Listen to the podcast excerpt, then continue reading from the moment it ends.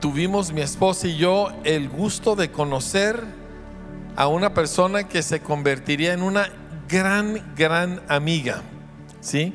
Ella es la pastora de el grupo Amistad Cristiana de Madrid, la señora Rebecca Myers, y no solamente es una gran amiga y una gran persona, es una gran ministra de Dios. Y ella ha estado aquí desde el miércoles y está, nos va a compartir la palabra hoy. Y yo quiero que la recibamos con uno de esos aplausos parralenses cañón.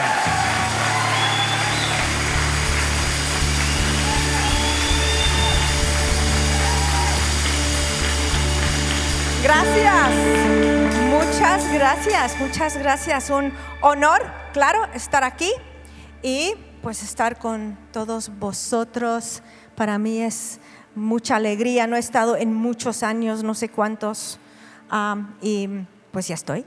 Así que lo he pasado muy bien con las mujeres, con los jóvenes y pues ahora hoy, esta mañana estamos aquí todos juntos. ¿Por qué no, aunque hemos estado alabando y hemos estado orando, por qué no ponemos esta parte de la reunión una vez más en las manos del Señor? Señor, te amamos en esta mañana, por eso estamos aquí. Estamos aquí porque queremos escuchar tu voz, queremos escuchar de tu corazón y abrimos las nuestras, nuestros corazones para escucharte para que nos hables. Abre nuestro oído, Espíritu Santo, pedimos que tú nos, nos enseñes lo que necesitamos escuchar esta mañana y ayúdame a mí, Señor, ayúdame a mí a compartir y explicar lo que tú tienes para nosotros. Amén. Amén. Esta mañana vamos a hablar acerca de cómo mantener el ánimo, ¿vale? Porque vivimos en un mundo muy complicado, vivimos en un mundo imperfecto, rodeados de personas imperfectas, situaciones imperfectas que muchas veces nos llevan al desánimo.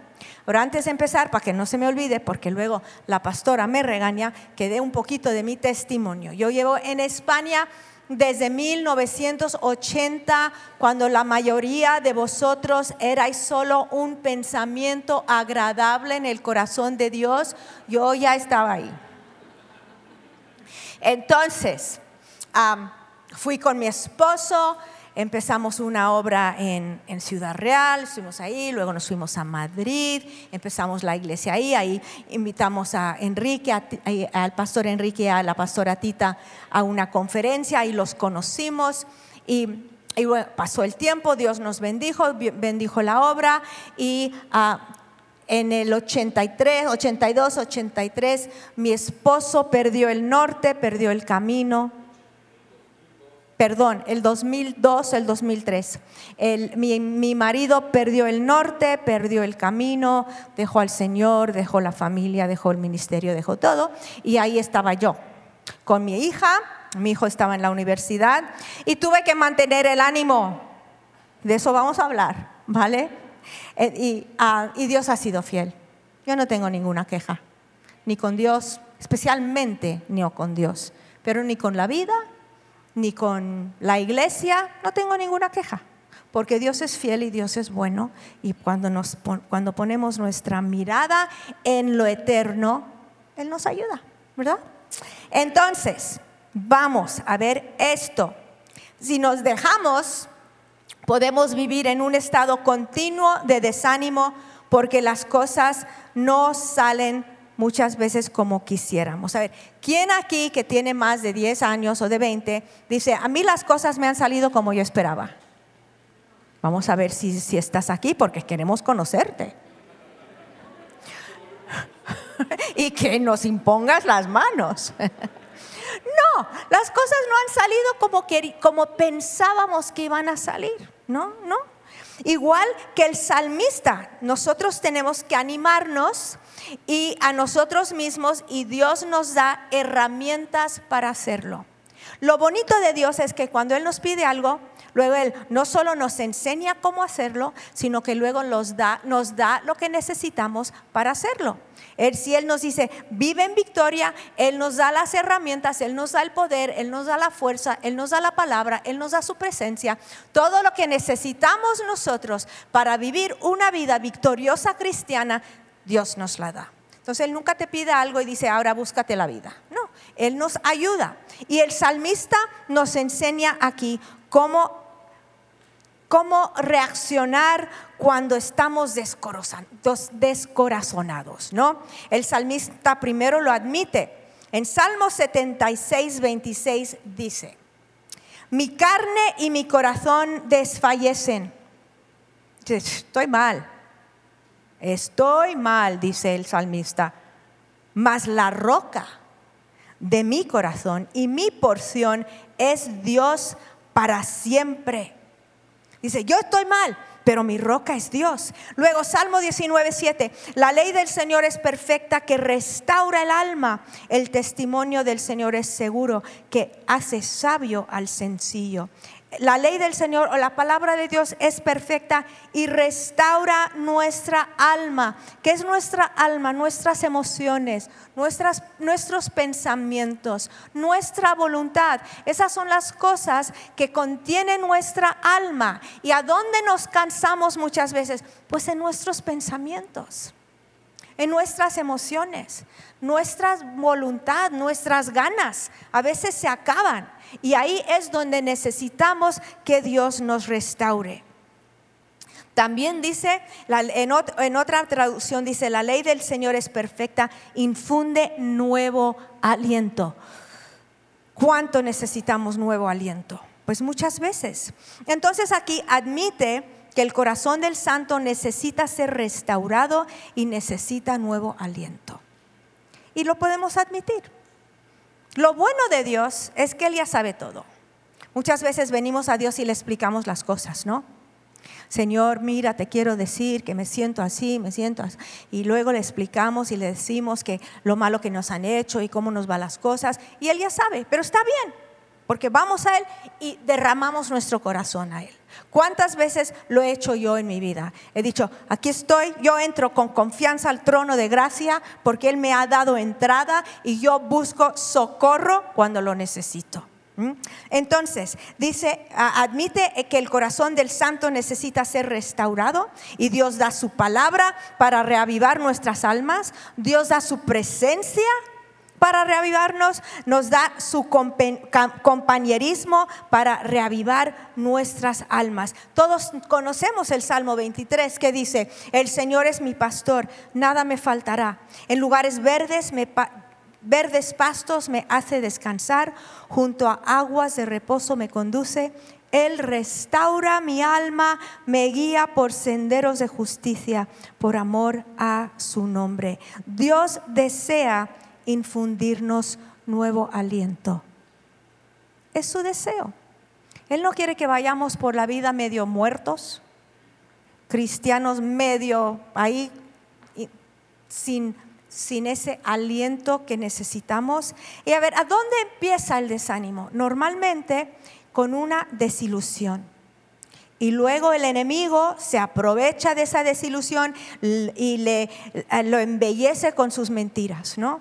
Claro, ¿quién piensas tú que eres? Que eso te iba a salir bien, si las cosas nunca te salen bien y ahora tú pensabas que eso te iba a salir bien, pues no, no, no, no. Y luego eso se arraiga en nuestros corazones y empiezas a caes en pecado y dices, ya ves, y el, y el, diablo te desanima, dice, nunca vas a salir, tú nunca vas a poder vivir una vida cristiana, ni lo intentes, entonces necesitamos que Dios restaure nuestro alma, o si pierdes el trabajo, repruebas una clase, eres un fracasado, eso es lo que, lo que te dice el enemigo a tu alma, no vas a trabajar, trabajar nunca más, tú no naciste para estudiar, pues no, esas son voces que nosotros tenemos que callar porque el enemigo, eso es lo que él es, enemigo. Y no vamos a escuchar al enemigo, no vamos a escuchar sus mentiras porque así va, ¿no? Te enamoras, no sale la cosa, nunca me voy a casar, voy a ser el único soltero en la iglesia. No, esas son cosas que el diablo te dice, pero no, no son verdad esas cosas, ¿no? Entonces, así va la cosa, ¿no? Él te dice, nunca vas, nunca vas a, nunca va a amanecer para ti. No habrá gozo después del llanto para ti. Las cosas van a empeorar. La oscuridad va a oscurecer. Esto no es un túnel. Tú no estás en un túnel. Tú estás en un cueva, una cueva, te dice el diablo. No, y esas cosas son mentiras que nosotros tenemos que resistir para vivir vidas que dan fruto en este mundo, fruto en tu familia, fruto en la iglesia, fruto en tu trabajo, fruto en la escuela, fruto, fruto, fruto, fruto, fruto. Es lo que nosotros queremos dar, ¿no? Una vez una mujer vino a mí y dijo, ¿puedes orar por mí? El diablo me está mintiendo. Dije, ¿sabes que son mentiras? Sí, sí, sí. Entonces no voy a orar, deja de escucharlas. No, si alguien te está mintiendo, ¿sabes que son mentiras? Ora por mí que No, deja de escucharlas. Reconócelas. Estas son mentiras. Yo no las voy a escuchar. Yo me pongo sobre la palabra de Dios. Dios es mi aliento. Dios es el que me restaura. Y nosotros vamos a Él. ¿No? Porque la verdad de Dios es justo lo opuesto a la mentira. Dice, la ley de Dios sí vivifica el alma, nos lleva aguas de reposo, nos conforta, nos enseña el camino de la vida. Y a la mañana vendrá la alegría. La Biblia de las Américas dice, pero a la mañana vendrá grito de alegría, ¿no? Y Él nos llena de esperanza. No podemos perder la esperanza en momentos de desilusión y en momentos tristes. Todos los pasamos. Pero ¿qué hacemos? Tenemos que agarrarnos al Señor y sus promesas. Dice, la fe toma las promesas de Dios y las echa en contra del desaliento. Pero Dios es la fortaleza de mi corazón y mi porción por siempre. Entonces tú lo que tú sabes, da igual lo que viene en tu contra, tú te agarras a la palabra de Dios, tú te, te metes en la presencia de Dios y ahí tú resistes. Porque cuando muchas veces, ¿sabes lo que pasa cuando nos desanimamos, estamos tristes? ¿Qué hacemos? Pues vemos la tele, ¿no? Vemos YouTube, lloramos un poquito, nos sentimos mal. No, pero no podemos hacer eso. En los momentos claves de tu vida de desánimo, cuando tú sabes que tú estás en una encrucijada y tú puedes caer en la depre para siempre o tú puedes levantarte y salir en esos momentos claves, tú tienes que clamarle a Dios y descansar en Él. Por ejemplo, cuando se fue mi esposo, entonces yo tenía que tomar una decisión, o morirme o vivir. ¿No? Tenemos que tomar una decisión. ¿Qué voy a hacer? ¿Voy a hundirme en el desánimo y sigues viniendo a la iglesia, sigues alzando las, manos y cantando, pero ya no hay vida en ti? ¿Irás al cielo? Sí. ¿Te veremos ahí? Claro. Pero aquí en este mundo ya no vales para mucho porque el desánimo, la desilusión se ha apoderado de ti. Y no queremos eso. Nadie quiere eso. No hay nadie aquí que quiere eso, ¿no? Ah, él dice también, el salmista dice, Él es mi herencia eterna. Y tenemos que aprender a luchar contra el desánimo, el desaliento. La lucha es una acción poderosa de fe y el, el mantenerte firme es guerra espiritual. A veces pensamos que la guerra espiritual es ah, ir, ¿no? A gritar mucho, mover mucho nuestras manos y, y luchar. En, no, el simplemente decir yo de aquí no me muevo, ya es lucha espiritual, ya es guerra espiritual, ya es guerra espiritual. El decir yo, yo te pertenezco, Señor. Yo no, le, yo no le pertenezco al diablo. Cuando el enemigo viene en contra de ti, tú dices, ¿con quién hablas? Porque conmigo no, yo ni te conozco. Ni te conozco dile eso a uno de tus hijos, porque yo no soy de tu familia. No soy de tu familia y no te tengo que escuchar. Pero ¿cuántas veces abrimos nuestra mente a todas las barbaridades que el enemigo nos puede decir? En vez de centrarnos en lo que Jesús ha hecho por nosotros. Salmo 42, 3 dice, mis lágrimas han sido mi alimento de día y de noche, mientras me dice, todo el día, ¿dónde está tu Dios? Y luego dice, el salmista un dos versículos más adelante, ¿por qué te abates, alma mía? Primero se está diciendo, ¿cuánto he llorado? Todo el mundo me dice, mira, tú que tanto creías, ahora no pasa nada. Pero luego le dice, ¿por qué te abates, alma mía? ¿Por qué estás intranquilo? ¿Por qué te estás molesto? ¿Por qué te turbas dentro de mí? Espera en Dios. ¿ah?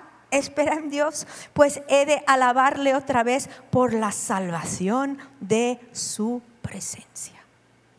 Yo creo que muchas veces necesitamos una revelación, sino todos los días de, lo, de la eternidad y lo que va a durar para siempre y lo que es pasajero. ¿Cuánto nos molestamos por las cosas que en un año ni nos vamos a acordar? Ay, nos disgustamos. Llamamos a este, llamamos a la otra. Se lo contamos, lloramos, que queremos que todo el mundo se entere de lo mal que nos va y en un año te dicen, oye, ¿qué pasó con esa cosa? ¿Y tú cuál? Porque si ya se te ha olvidado, pero se te quitó la paz, se te quitó la alegría, se te quitó el fruto. No, no vamos a vivir así. ¿Por qué te abates, alma mía? ¿Y por qué te turbas dentro de mí? Espera en Dios. Oh, dice Dios, mira, yo espero en ti, pues he de alabarte otra vez por la salvación de tu presencia. El predicarte la verdad acerca de la gracia prometida por Dios, la verdad acerca de las promesas es importantísimo para vencer la depresión espiritual y la de todo. A ver, ¿quién aquí es predicador? Levante la mano. Todos tenéis, ¿sabes a la persona que más predico? me pongo enfrente del espejo y me digo, tú, tú, mujer de Dios, ¿qué te pasa? ¿Qué te pasa? Si tú conoces la verdad, si tú conoces la palabra, si está dentro de ti la palabra de Dios, si tú eres redimida, rescatada, si tú eres amada, si tus ojos, están puestos en Él, tus pies están sobre la roca, ¿qué te pasa? Al final digo amén y tú tienes que predicarte la palabra de Dios y vas a ver qué buen predicador eres. dices, fíjate, y luego tomas notas, se las pasas al pastor. ¿Por qué? Porque estás lleno de la palabra de Dios y no tienes que dejar que el enemigo te pisotee. Da igual por lo que estás pasando. Cuando se fue mi esposo, yo tomé una decisión inmediatamente.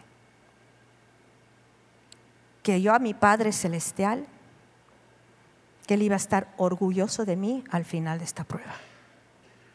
Porque Él es digno. Él es digno, es digno, es digno. Una vez una amiga me dijo, pero, pero ¿cómo, cómo estás, cómo estás así? ¿Cómo, dice, ¿cómo has perdonado tanto? Y digo, porque Él es digno. Él es digno de un corazón perfecto. Él es digno de un pensamiento puro. Él es digno de una vida vivida para su honra y para su gloria. Él es digno. No lo estamos haciendo porque somos fuertes. No lo estamos haciendo para enseñarle al mundo que somos espiritualoides. No, lo hacemos porque Él es digno, Él se lo merece. Él nos ha dado todo necesitamos hablarle a nuestra alma y no dejar que nuestra alma nos hable a nosotros. Y muchos de los problemas de la vida nos vienen porque nos escuchamos y no nos hablamos. Desde el momento que te despiertas empiezas a oír palabras sin conscientemente buscarlas, ¿verdad? Alguien está hablándote, empiezas con los problemas de ayer, con los problemas de hoy tenemos que estar conscientes y decir, ¿por qué te abatas, alma mía? ¿Por qué te abates, alma mía? ¿Y por qué te turbas dentro de mí? Su alma estaba como deprimido, su alma estaba aplastado. Por eso dice, alma, escucha, ¿por qué te, qué te pasa?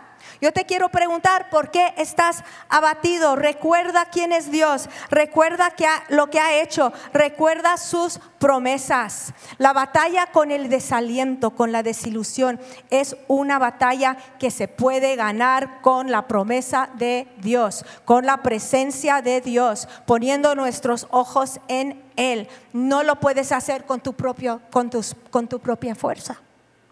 Yo, yo escuché una, una persona una vez decirme, el diablo no puede conmigo. Y dije, ¡buh! Luego pudo.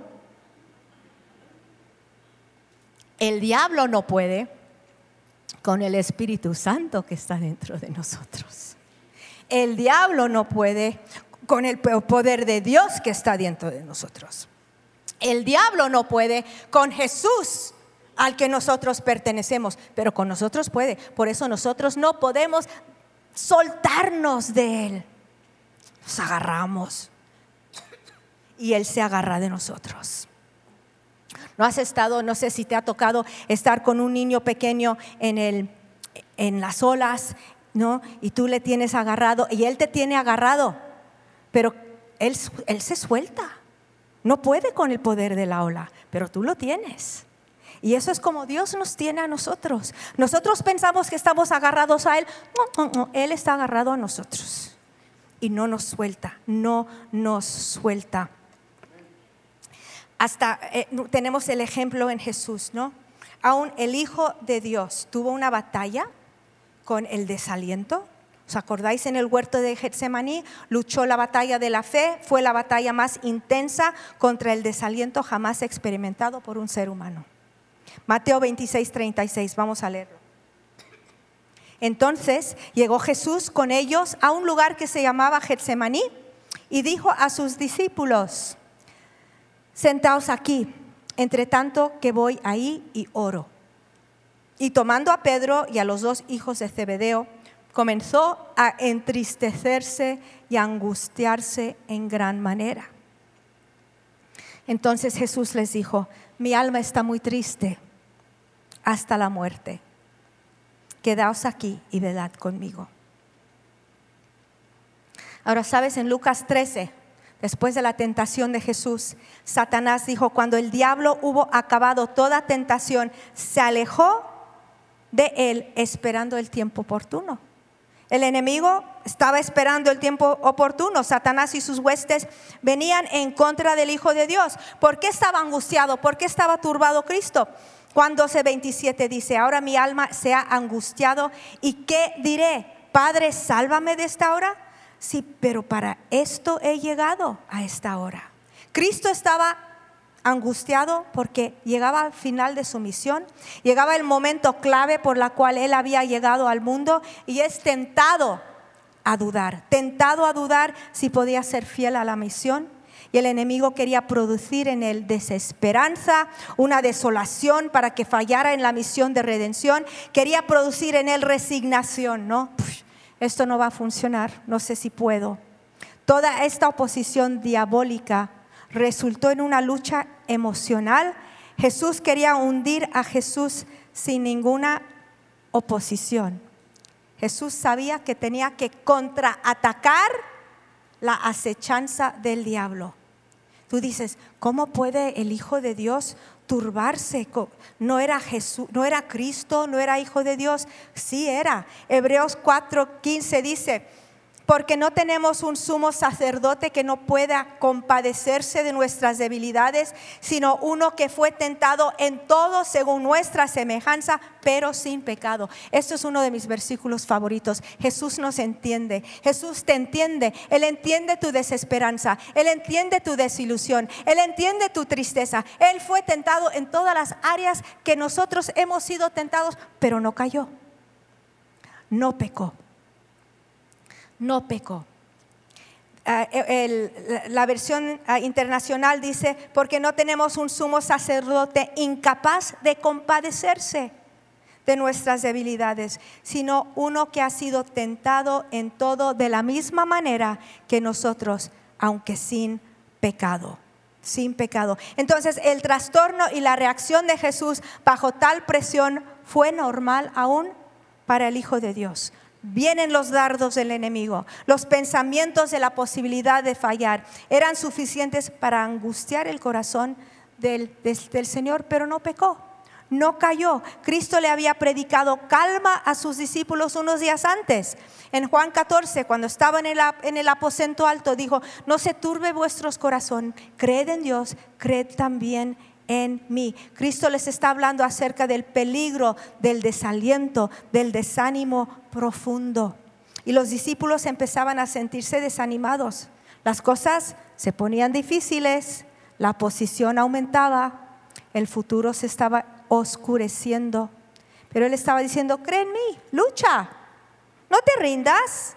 Y es lo que Él nos dice esta mañana, lucha, no te rindas. Una ola inesperada de, desilusión y de desaliento no es pecado, ¿vale? No es pecado. El pecado es no ponerte en alerta roja y no luchar. Ahí es donde es el pecado. Es dejar que te ahogue esa ola cuando tienes un Dios tan grande y poderoso. Es cuando tú permites que te ahogue esa ola, cuando vas a vivir para siempre, cuando tu problema más grande ya ha sido solucionado porque tú vas a ir al cielo. Eso es lo cuando tú estás desilusionado, puedes decir, voy al cielo. Voy a vivir para siempre. No habrá más llanto, ni más tristeza, ni más dolor.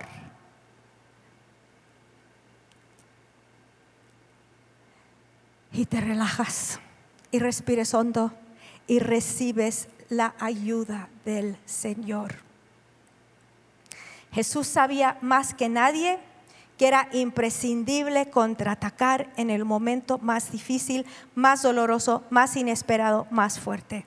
Cuando vemos que Cristo luchó en ese momento increíblemente difícil, más que ningún ser humano, ni antes ni después, podemos animarnos a luchar de la misma forma porque tenemos su fuerza y tenemos su espíritu. Batallamos la incredulidad como lo hizo Jesús. Ahora, seis cosas que hizo Jesús en el momento de prueba más difícil.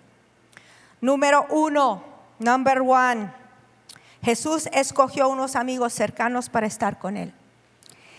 Y tomando a Pedro y a los dos hijos de Zebedeo, comenzó a entristecerse y a angustiarse en gran manera. No se aisló, llevó consigo sus amigos más preciosos, en que confiaba y los apartó con él. Cuando estás pasando un tiempo difícil, no te aísles. Ahora no te juntes con otro desanimado como tú, ¿vale? No te juntes con uno que está peor, porque así los dos se hunden juntos al pozo, ¿no? Pero siempre está alguien, siempre hay alguien que está bien. Comparte, pide oración, busca ayuda no te aísles. Eso es una de las cosas que no hice yo cuando lo pasé mal, ¿no? Yo sé que muchas veces cuando alguien pasa por un divorcio, por algo tan feo, pues les entra mucha vergüenza y se no ya no tienen, ya no ven a sus amigos, no llaman a nadie. Yo no me aislé, ¿eh? Yo tenía una lista de 10 personas y llamaba uno cada día. No quería llamar la misma porque luego ya no me iba a contestar, ¿no? Uy, ya está esta, ¿no? Y yo les llamaba, ora por mí, ora por mí. No sé si voy a poder, ora por mí. ora por mí. Y me predicaban y, me, y oraban y ataban y desataban y todo en su propio, todos con su propia personalidad espiritual, ¿no? Y todos me... ¿Por qué? Porque yo no podía sola. Y cuando pasamos por tiempos tan difíciles, necesitamos no aislarnos. Número dos, abrió el alma. Entonces Jesús les dijo, mi alma está muy triste hasta la muerte, quedaos aquí y velad conmigo. Confiesa tu necesidad. Les pidió ayuda, número tres, en su lucha espiritual, quedaros aquí, velad conmigo. Otro texto dice, orad conmigo. No caigas en la tentación de quedarte aquí, lucha conmigo, lucha, dice el Señor, ¿no? derramó su corazón al Padre en oración. Yendo un poco adelante, se postró sobre su rostro, orando y diciendo, Padre mío, si es posible, pase de mí esta copa. Tú puedes orar, pedir que se pare los ataques del enemigo. A veces nos dejamos, el diablo nos da y el diablo nos da y el diablo nos da y el diablo nos da. Y tú estás ahí. Y ya, basta ya. Basta ya. Basta ya, diablo. Hasta aquí nomás. Te reprendo en el nombre de Jesús. Fuera de, de aquí. Déjame en paz. Soy comprado con la sangre del Hijo de Dios y resistes, resistes y derramas tu corazón. Dice que Él derramó su corazón en oración. Una de las cosas que a mí me ha mantenido en la fe es la oración. Cuando me levanto por la mañana, primero mi café, ¿vale? Digo, Señor, vamos a tomar café. Y luego empiezo Kari ashonda la hati korambari astroki andola ria ansto kohoa. Irio kolabasita hosanda yoko y andolo. Y oro en el espíritu, y oro en el espíritu, y oro en el espíritu, porque la palabra dice que el que ora en, en el espíritu se edifica. Y no solo el que ora en el espíritu se edifica, sino que ora la voluntad perfecta de Dios. Y como yo no soy muy lista, muchas veces yo no sé lo que Dios quiere, pues yo oro en el espíritu y me edifico. Ora. A veces pensamos que como no tenemos una hora para orar, pues no oramos nada, ¿no? Dices, oye, es que no tengo tiempo de leer la Biblia. Tienes tres minutos, mejor tres minutos que nada, mejor YouVersion el versículo del día, lo lees y, lo metes en tu espíritu y, lo pones en, tu, en tus audífonos y vas por ahí hasta que te lo aprendas. Y, pero decimos, no, es que pensamos, que una vida devocional es sentarte, abrir la Biblia, tener un cuaderno, poner música de fondo y tener una hora. Muchas, de muchos, muchas personas no tienen eso. La mayoría no tiene eso, pero sí quieres, puedes andar con el Señor día a día, momento a momento, comunicar con Él, tener comunión con Él, recibir de Él y tener esa amistad con Él que solo Él da para para resistir el desánimo, resistir el desaliento espiritual. Puedes orar, puedes comunicarte con Él. Y luego descansó su alma en la soberanía de Dios y en la sabiduría de Dios. Jesús dijo, pero no sea como yo quiero, sino como tú. Cuando podemos, cuando le conocemos, puedes decir, Señor, yo no entiendo nada, pero sé que tú me amas. Yo no entiendo nada, pero sé que tú eres bueno. Yo no entiendo nada, pero yo voy a descansar en quién eres tú, Señor, porque yo sé que tú eres un Dios soberano que mi vida la tienes en tus manos, que un día te veré cara a cara, un día te veré cara a cara y es lo único que importa. Y te amo, Señor. Fija tus ojos como Jesús fijó sus ojos, puso su mirada en las promesas de Dios, en la gracia que venía al otro lado de la cruz. Ese versículo en Hebreos 12:2 le dice que nosotros debemos poner nuestros ojos en Jesús, el autor y consumador de la fe, quien por el gozo puesto delante de él, ¿qué gozo estuvo puesto delante de él? Él veía la victoria después de la cruz. Él nos veía a nosotros aquí esta mañana. Él veía la salvación que iba a dar al mundo y por sus y por el gozo puesto delante de él soportó la cruz, menospreciando la vergüenza y se ha sentado a la diestra del trono de, de Dios. Recuerda esto, cuando ocurren cosas en tu vida que amenazan tu futuro, esos primeros sentimientos de desesperación, de desánimo, de a ver cómo arreglo esto, a ver qué hago, no. Pones tus ojos en Él, fijas tus ojos en Él, descansas en su sabiduría y su soberanía, porque el peligro es ceder y luchar es recibir todo lo que Dios te da para vivir una vida en victoria. Y eso es lo que tengo esta mañana. Pastor pastora. No sé quién.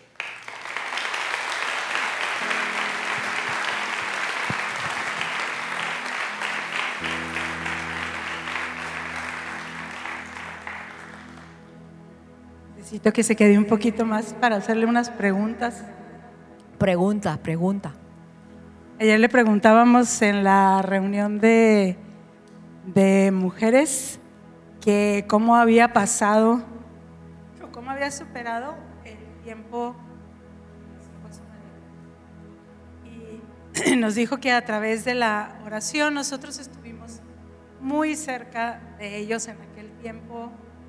Este, mi marido inclusive agarró un avión y se fue a, España para Gracias. con su marido.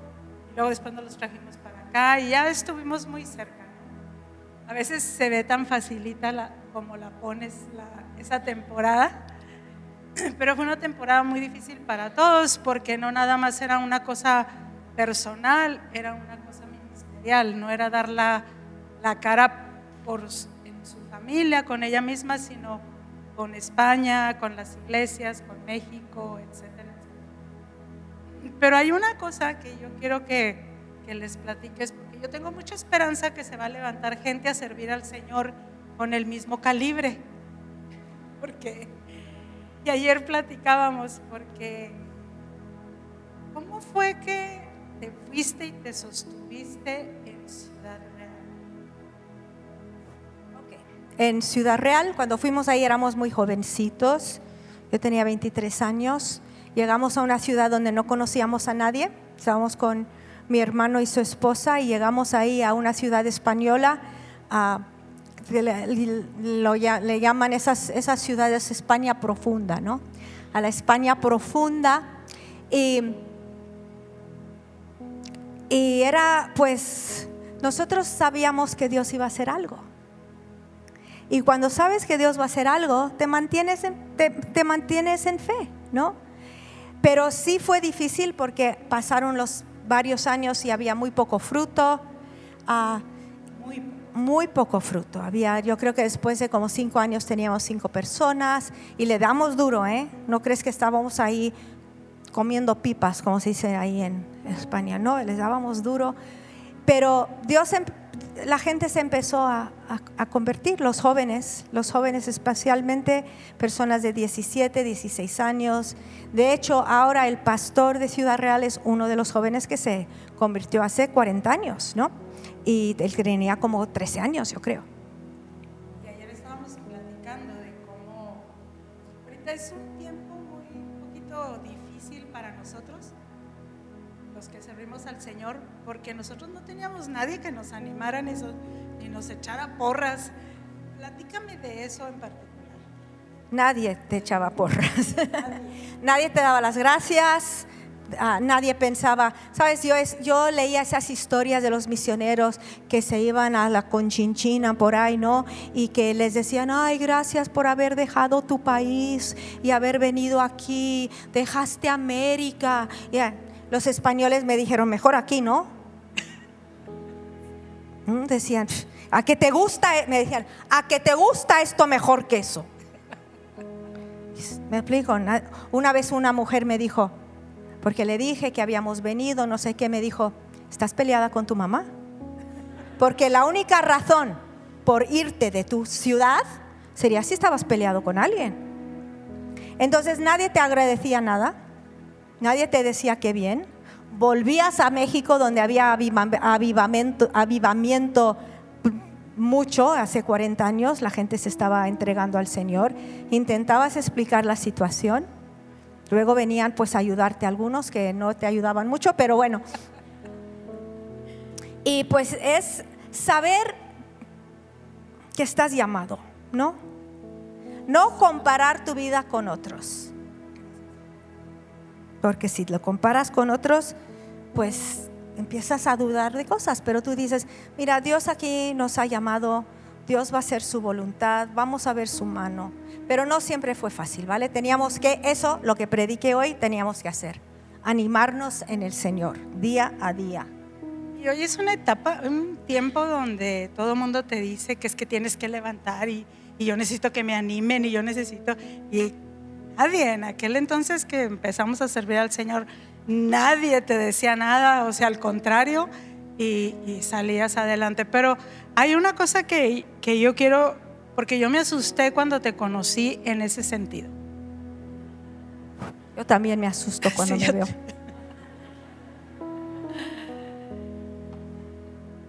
Al principio, cuando le sucedió lo de su marido y todo, y que nosotros le hablábamos, Rebeca estaba peleando mucho porque sí se iba a restaurar todo. Y no nos permitías decirte una cosa contraria. Es- ya no sé que a lo mejor ya no te acuerdas, pero bueno. Sí, sí, sí, me Y acuerdo. va a claro. volver, y va a volver, y nadie me diga lo contrario, y ta, ta, ta, ta. Y, y nosotros sentíamos que aquello ya se había acabado, pero no podíamos decir nada. Pero siempre había una cuestión en tu casa que yo admiré mucho. Siempre tenías gente en tu casa viviendo de otros lugares. Y una vez llegué y tenía Una ah, hindú.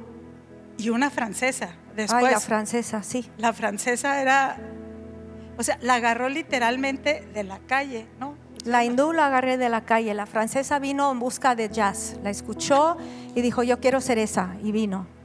Luego- Entonces, la hospedaba en su casa. Siempre había, a veces, casos muy extraños. Este, y nunca te daba miedo que te fuera a suceder algo. Me acuerdo que Marcos, mi hijo, llegó y dijo, ¿ya conociste a la mujer que tiene aquí?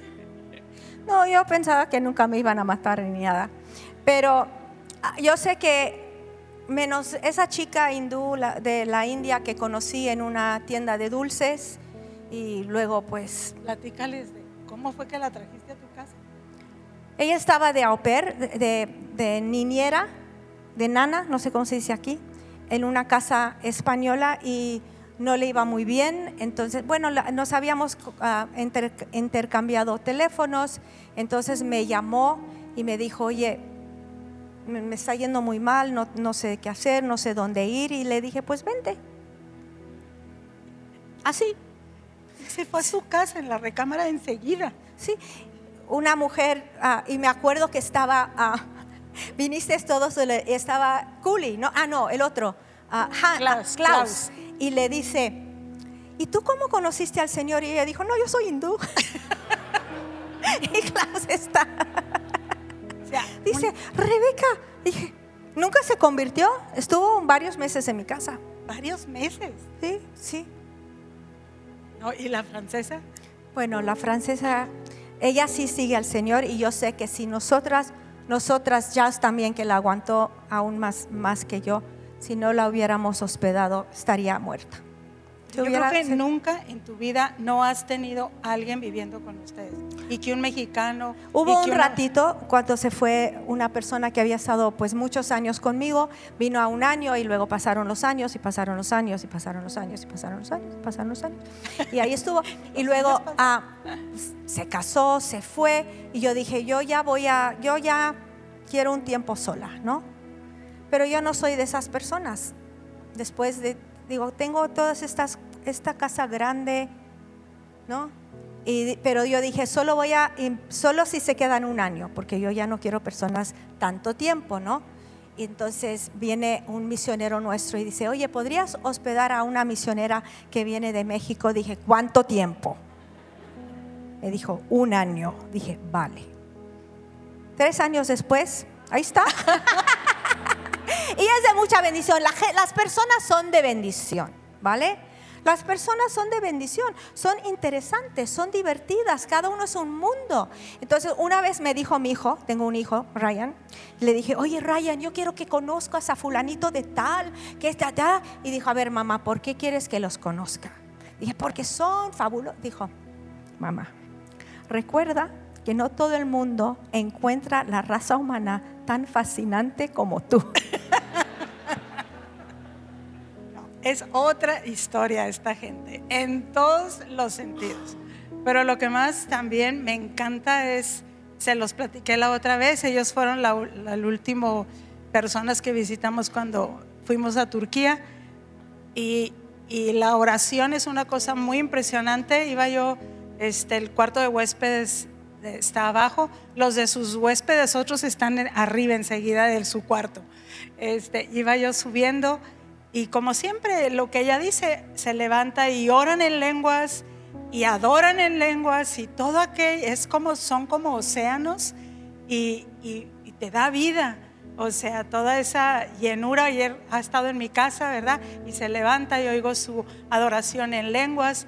Y todo esto es parte de, de atreverte a ser diferente, de atreverte a vivir en todo lo que Dios dice. Entonces, yo sí quiero que ores por lo del ánimo y que aquí es, ¿verdad? Que se quite lo apachurrado para siempre. Entonces, y que luche. Deberíamos de gritar todos y voy a luchar. Pero, este, ¿por qué nos ponemos de pie? Y sabe que también atrevernos a ser hospitalarios, porque cuando usted vive nomás su casa, que porque tiene, créame que hay veces tiene hasta tres, cuatro gentes ahí, yo no sé dónde las pones, este, ni de qué barrio lo saca, ni de qué nada, pero ella es tan feliz. Yo voy a decir una cosa acerca de la hospitalidad. Muchas veces no abrimos nuestras casas porque pensamos que son chiquitas, que son feas, que lo que sea. Mira, una tortillita con salsa, con el amor de Dios, llena la alma de una persona triste. La gente está tan sola. De verdad, las, las personas están tan tristes. Y tú dices, bueno, si yo tuviera algo, no, tú tienes algo que darles. Vítelas una Coca-Cola y unas papitas y verás que les cambias la semana. Así. ¿Mm? Levanten las manos y vamos a hablar.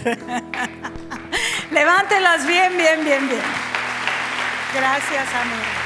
Ahora, ahora. Pero mire, déjeme le digo, ayer le estaba, porque a ver lo que dijo, ¿verdad? Que con sus amigos usted abre su corazón y sus penas y todo. Y le conté una pena así muy atravesada que traigo. Y entonces en ese momento dice, no, no vamos a permitir esto. Y empezó a orar y creí, creí, ya creí que ah, no, gloria a Dios. La cosa ya estuvo solucionada. puede tener fe. Hasta yo creí.